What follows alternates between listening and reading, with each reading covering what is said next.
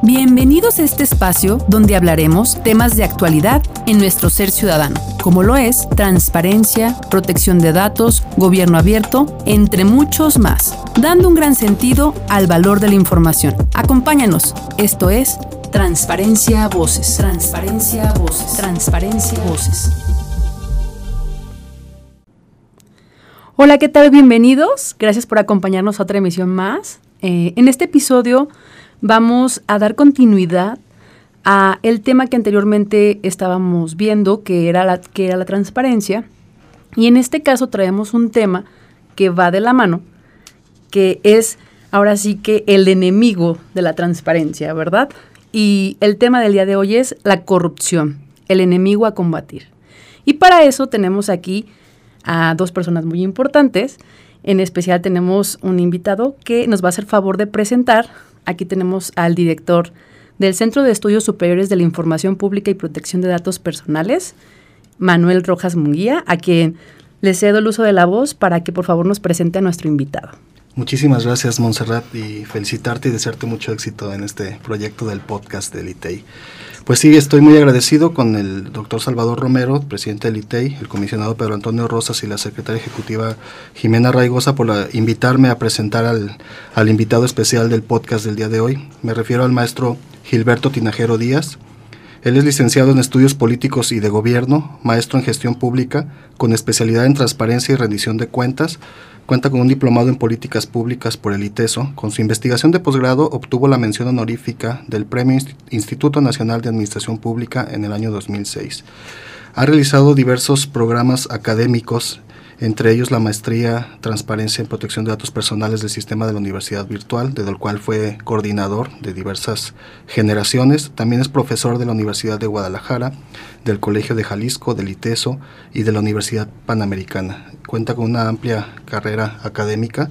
Eh, actualmente es director de Fortalecimiento y Desarrollo Institucional y de la Secretaría de Hacienda Pública del Gobierno del Estado de Jalisco. Y a partir del día primero de febrero, por el cual felicito profundamente al maestro Gilberto Tinajero, se incorpora como secretario técnico en la Secretaría Ejecutiva del Sistema Estatal Anticorrupción del Estado de Jalisco. Pues bienvenido, Gilberto. Muchas gracias. Al contrario, muy buenas tardes, Monse, Manuel, muchas gracias. Es un placer estar con ustedes. Muchísimas gracias por acompañarnos, maestros. La verdad es que este nos da gusto que nos acompañe, sabemos de su experiencia en el tema y creemos que lo que nos va a compartir va a ayudar a muchos de los que desconocen del tema. Para empezar un poquito, la corrupción, la causa y el efecto de un comportamiento humano. O sea, el comentarles a, quienes nos escuchan, la corrupción nada más es de los servidores públicos o todos estamos eh, podemos llegar a ser corruptibles. Monse, me parece que es bien importante empezar a identificar a las cosas por su nombre y darles la mejor etiqueta posible, porque si no al rato todo se revuelve. Eh, hay que eh, ubicar a la corrupción como lo que es. Es un fenómeno social, jurídico, administrativo, que ocurre entre dos o más personas hay una persona que busca un beneficio de manera ilícita y hay otra persona o grupo de personas que tienen un cierto poder de romper las reglas, de distorsionar eh, las instituciones y hacer, como vulgarmente diríamos, un clic con la persona que quiere también beneficiarse de una ruptura del orden. Es decir, eh, la corrupción no es aislada, ocurre en las organizaciones públicas, privadas, sociales. Sin embargo, la que nos ocupa como eh, sistema de gobierno, como sistema político que busca el interés general, pues es la corrupción administrativa, la corrupción pública, la corrupción que ocurre en los ámbitos de decisión. Entonces, me parece que lo primero es tratar de esclarecer ¿De qué hablamos cuando hablamos de corrupción? Porque a lo mejor nos podemos confundir y si un servidor público nos da un mal servicio, a lo mejor en nuestra molestia decimos, son unos corruptos, pero en verdad se configuró lo que la norma, lo que la Ley General de Responsabilidades Administrativas o el Código Penal de la Federación o del Estado de Jalisco establece como un acto de corrupción, un, hecho y un delito de corrupción, invariablemente ameritan eh, la privación de la libertad. Pero una falta administrativa no grave pues tiene ciertas sanciones. Y una falta administrativa eh, también de carácter grave tiene otro tipo de eh, consecuencias. Es decir, cuando ya hablamos de corrupción, nos referimos a que algo está mal, a que hubo una violación de la norma, hubo una traición al interés público, donde alguien hay, una gran tipo, hay muchas tipologías de corrupción, pero se suele hablar de dos grandes, el soborno y la extorsión. Y en este caso, eh, lo interesante es de quién proviene el intento del acto corrupto. Cuando es un soborno, usualmente es cuando el ciudadano o alguna persona ajena a la institución de, gobierno acude en búsqueda de un servicio y busca lo que se le llama en inglés el speed payment, es decir, pagar por tener velocidad en un trámite. Y usualmente se dice, oye, ayúdame, échame la mano, mira, aquí tienes para tus refrescos, oye, que el expediente suba al primer nivel, este, aquí tienes un detallito. Inclusive, hay leyes federales que regulan los regalos. Y cuando un servidor público recibe un regalo de alta remuneración, está obligado a notificarlo a las instancias de control y de fiscalización. Y hay otro eh, tipo de, corrupción que se le llama eh, extorsión.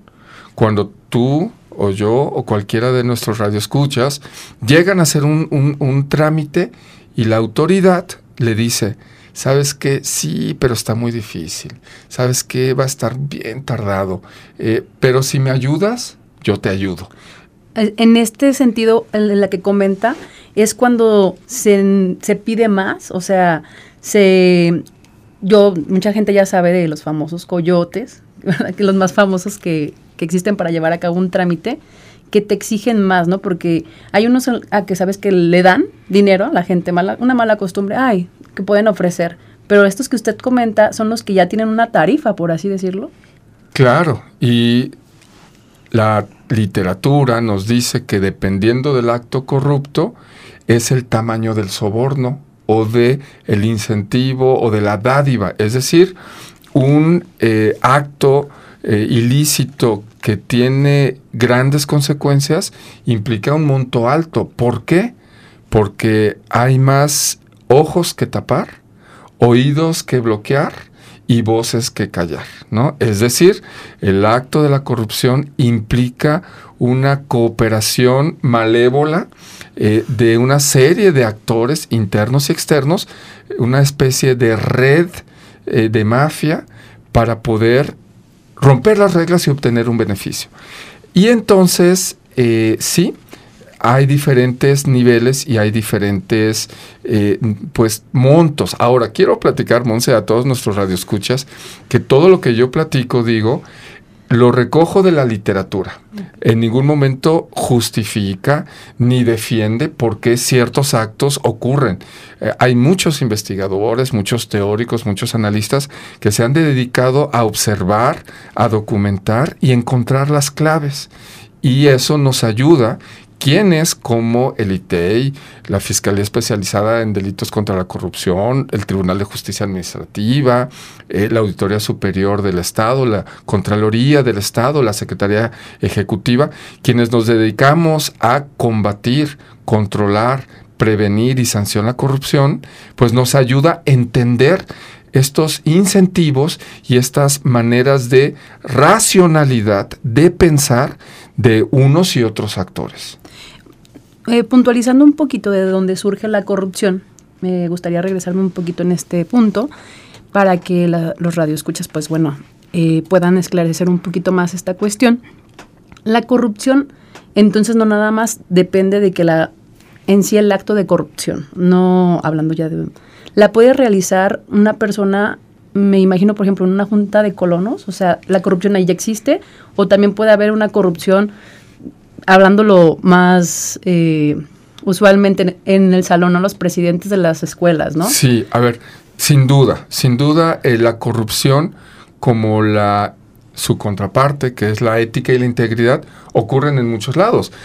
Hay servidores públicos éticos, hay eh, en un espacio laboral o en un espacio educativo, hay representantes escolares éticos, y entonces la corrupción ocurre, ojo, cuando se violenta un derecho general en favor de un beneficio particular. Pongamos el caso de los colonos. Me gusta, me parece que eh, los desafíos del desarrollo urbano en las ciudades eh, eh, y las zonas metropolitanas nos imponen muchos ejemplos.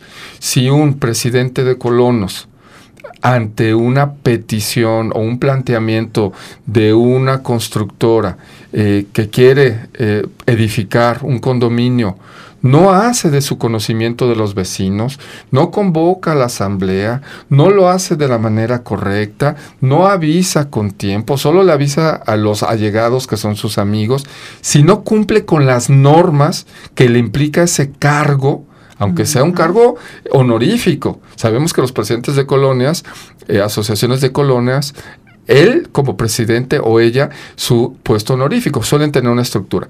Pero si él en nombre de la colonia toma una decisión en favor de una eh, particularidad y tiene un beneficio que se pues le favorece mucho a su economía personal, por supuesto que es un acto de corrupción, es muy difícil de probar es muy difícil de comprobar.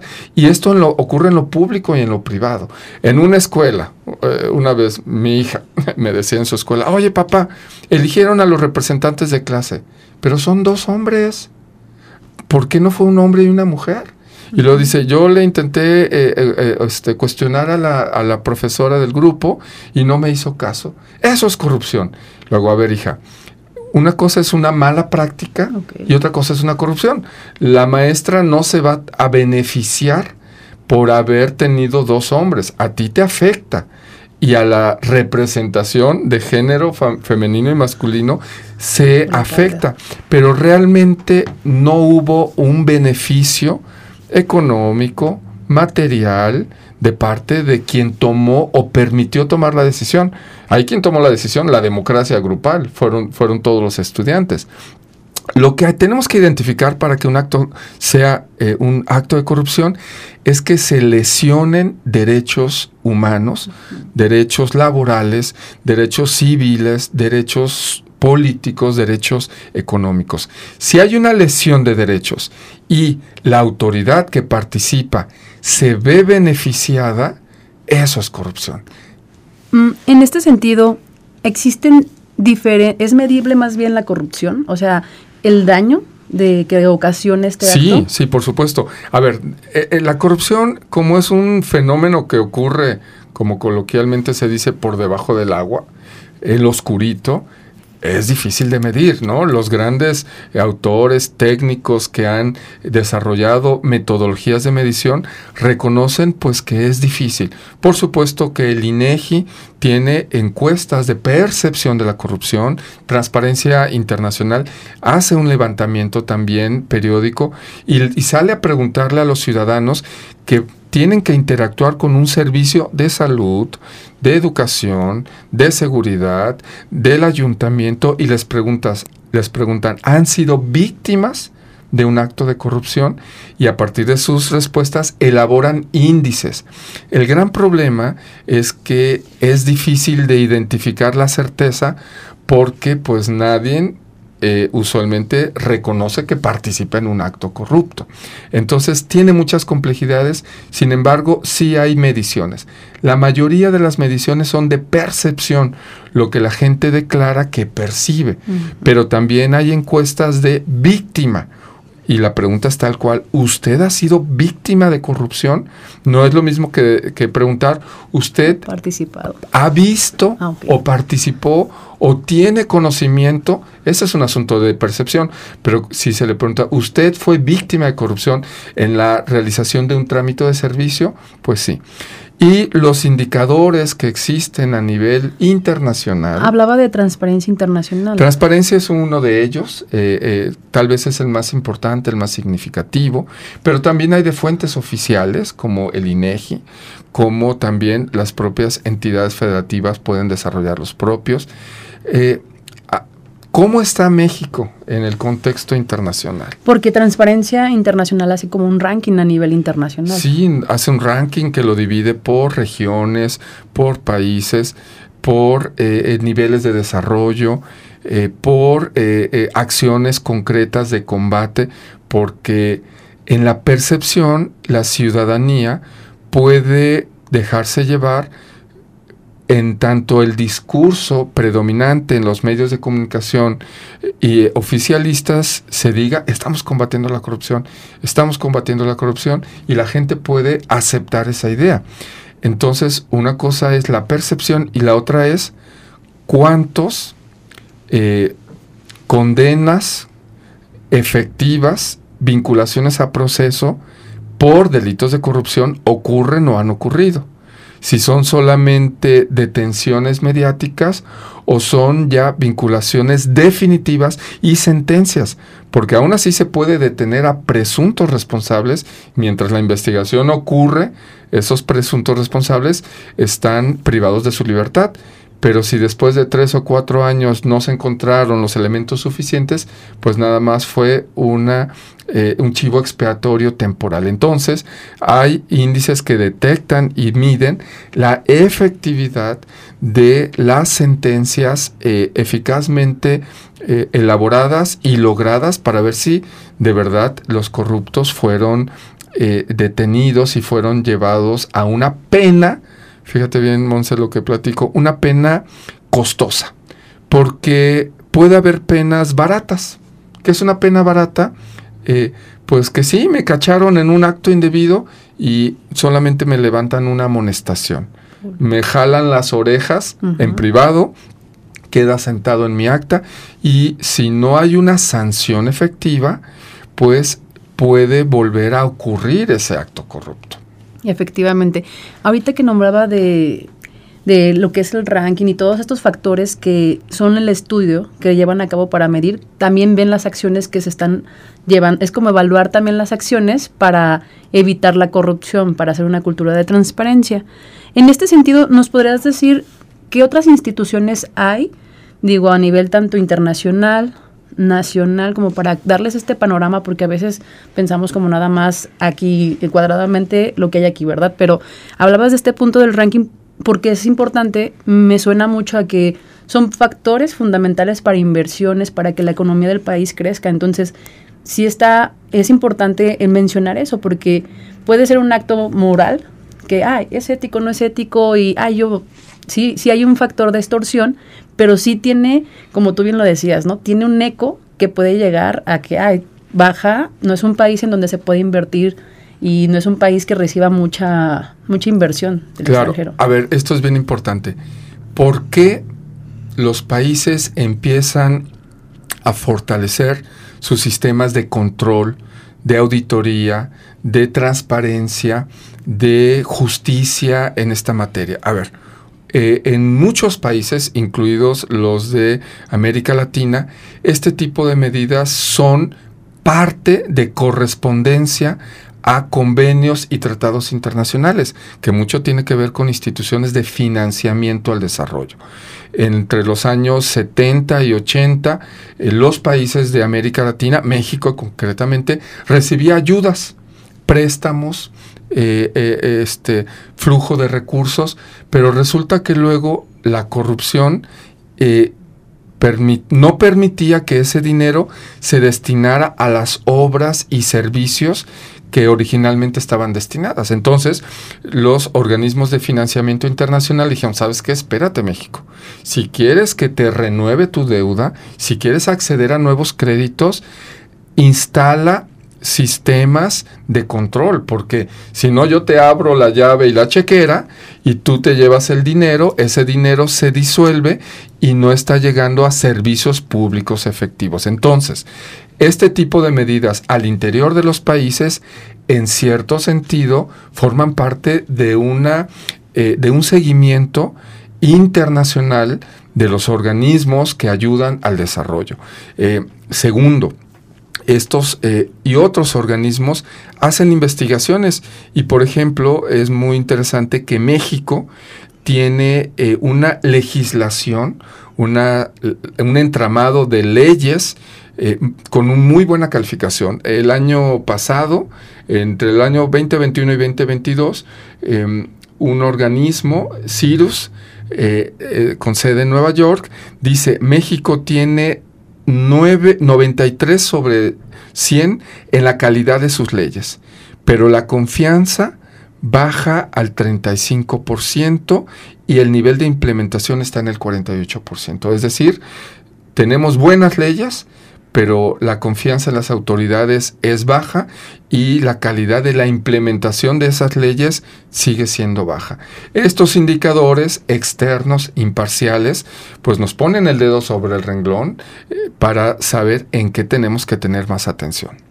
Eh, ahora me gustaría, eh, ahorita que nombro estas cuestiones de, legislación, que nos hablara un poco ahora sí de este nuevo cargo que va a asumir, desde el Sistema Estatal Anticorrupción del Estado de Jalisco, qué es lo que realiza y de qué manera la ciudadanía puede acercarse a, ustedes. Muchas gracias, Monse. Sí, eh, a nivel nacional existe el Sistema Nacional Anticorrupción, eh, es una política nacional federalista. ¿Qué significa esto? Que lo que se dispuso en el orden nacional están obligados los estados eh, los gobiernos locales a reproducir estos sistemas y entonces Jalisco desde hace cinco años tiene una serie de reformas constitucionales, legales e institucionales para prevenir, detectar y sancionar la corrupción de una manera más fuerte que antes. Es decir, no significa que hace cinco años empezó la lucha contra la corrupción. El ITEI tiene más de 17 años. Eh, eh, el tribunal, los tribunales del Estado también tienen muchos más años, la Auditoría Superior, pero con la creación de este sistema hay un mandato de articúlense, coordínense, trabajen en equipo, que fue una gran premisa de este Sistema Nacional Anticorrupción. ¿Y qué hace este entramado? Bueno, hay que decir que hay un sistema estatal anticorrupción que se integra por el Instituto de Transparencia y Acceso a la Información Pública de Jalisco. El doctor Salvador, como su presidente, participa y con todos los servicios y todos los actos jurídicos de restauración de derechos humanos que hace el instituto, participa en este sistema nacional. La Auditoría Superior del Estado de Jalisco, que hace las eh, auditorías y la fiscalización de la cuenta pública, cómo se gasta y cómo se comprueba el dinero. La Contraloría del Estado, que es del Poder Ejecutivo, que es el órgano de control interno.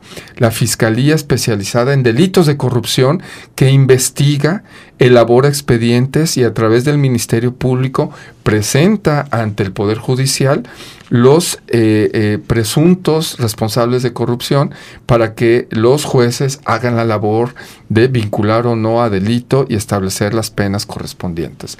Eh, el Consejo de la Judicatura, el Poder Judicial del Estado de Jalisco, pero también el Tribunal de Justicia Administrativa que resuelve los problemas o las faltas administrativas graves y por último el Consejo eh, el Comité de Participación Social del Estado de Jalisco, que es el órgano ciudadano. Ellos en principio son el comité rector.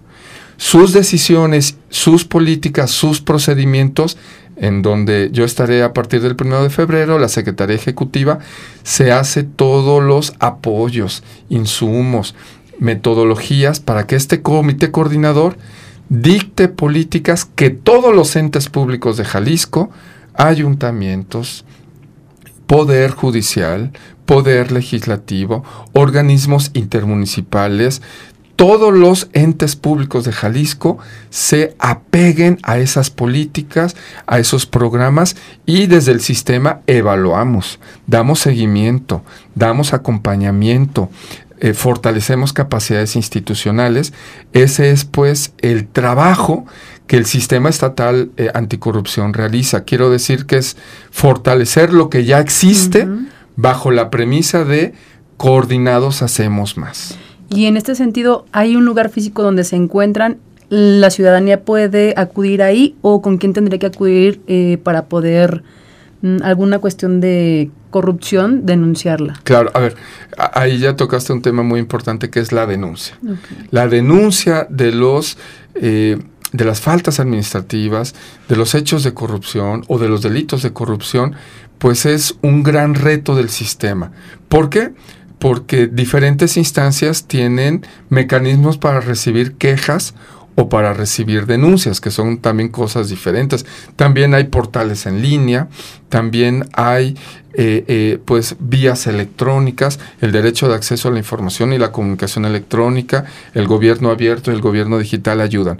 Pero concretamente, si una persona se siente eh, lesionada en sus derechos humanos, laborales, económicos, sociales, en una tipología de corrupción, primero yo invitaría a todos los que nos escuchan, todas las personas que nos oyen, que investiguen en el Código Penal cuáles son esas 16 tipologías de corrupción.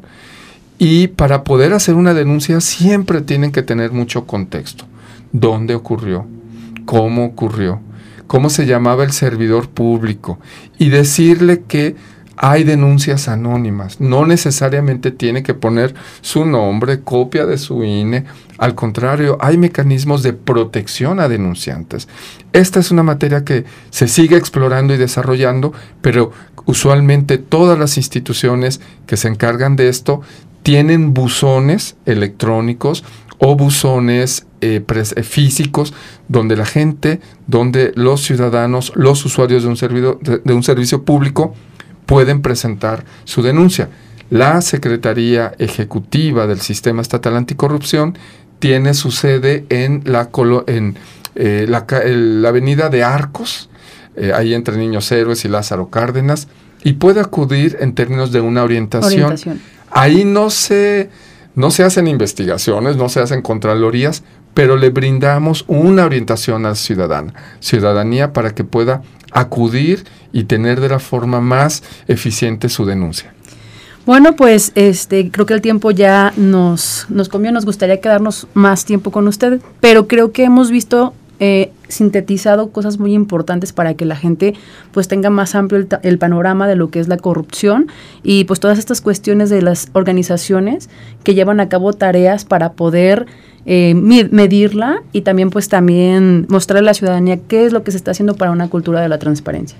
Le quiero agradecer muchísimo, maestro, que nos haya acompañado y no sé si gusta decirle algo, a invitar a, la ciudadanía a que acudan, a que se informen. Claro, bueno, el, el agradecimiento es mío, Monse, un agradecimiento al presidente del ITEI, al doctor Salvador. Tenemos que unir esfuerzos y tenemos que ganarnos la credibilidad de la ciudadanía lo cual solo será posible dando respuestas efectivas.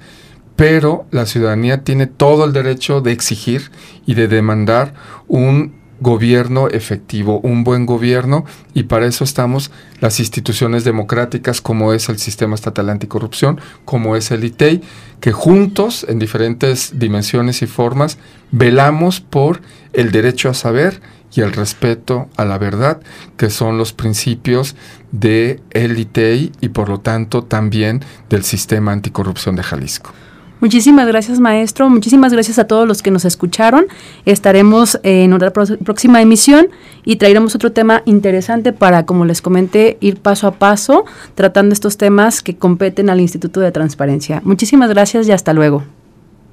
Te queremos escuchar. Contáctanos a través de nuestras redes sociales, YouTube, Facebook e Instagram, como ITEI Jalisco.